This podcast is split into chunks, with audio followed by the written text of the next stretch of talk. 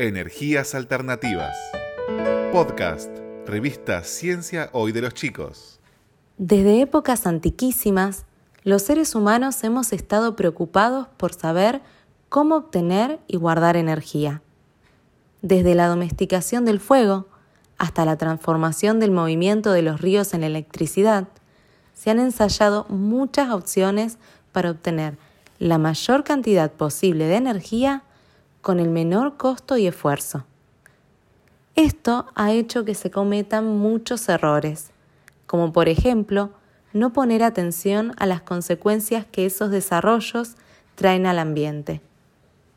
Es lo que pasa cuando obtenemos y luego quemamos nafta y otros combustibles fósiles que producen desechos que son muy contaminantes y dañinos para los ecosistemas, incluyendo la salud de las personas además de no ser renovables. Por eso, en los últimos tiempos, muchos investigadores se han abocado a estudiar cómo hacer para obtener, guardar y usar energía de maneras que afecten lo menos posible al ambiente.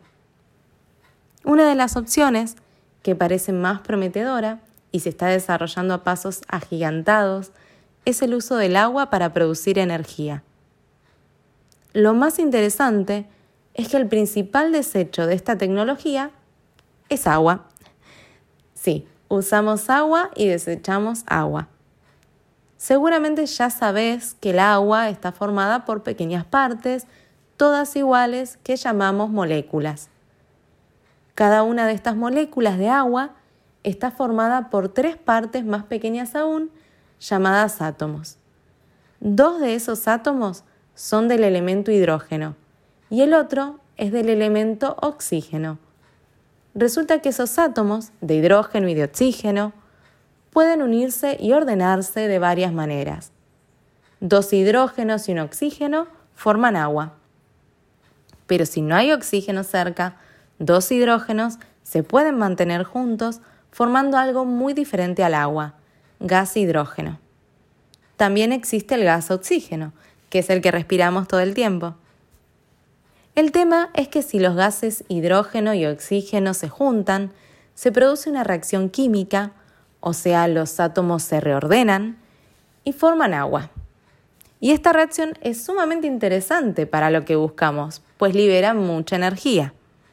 Dado que el oxígeno se toma fácilmente del aire, el tema que desvela a los científicos es cómo obtener gas hidrógeno. Una forma sencilla y no contaminante de obtener gas hidrógeno es pasar la electricidad al agua. Pero la electricidad que se necesita es muy cara y la reacción requiere de muchísima energía. Una alternativa es construir sistemas en los cuales esa electricidad se obtenga a partir de luz solar, que es una excelente fuente de energía renovable, no contaminante. Si se adaptan las celdas solares que se utilizan actualmente existe la posibilidad de producir hidrógeno a partir de la electricidad producida dentro del panel solar. Pero al día de hoy los materiales necesarios para hacerlo son muy caros y su uso no permite generar la cantidad de electricidad que se necesita. Por eso, se están investigando nuevos sistemas en los cuales se use directamente la luz del sol para obtener hidrógeno a partir de agua sin generar electricidad como paso intermedio. Imaginen esto.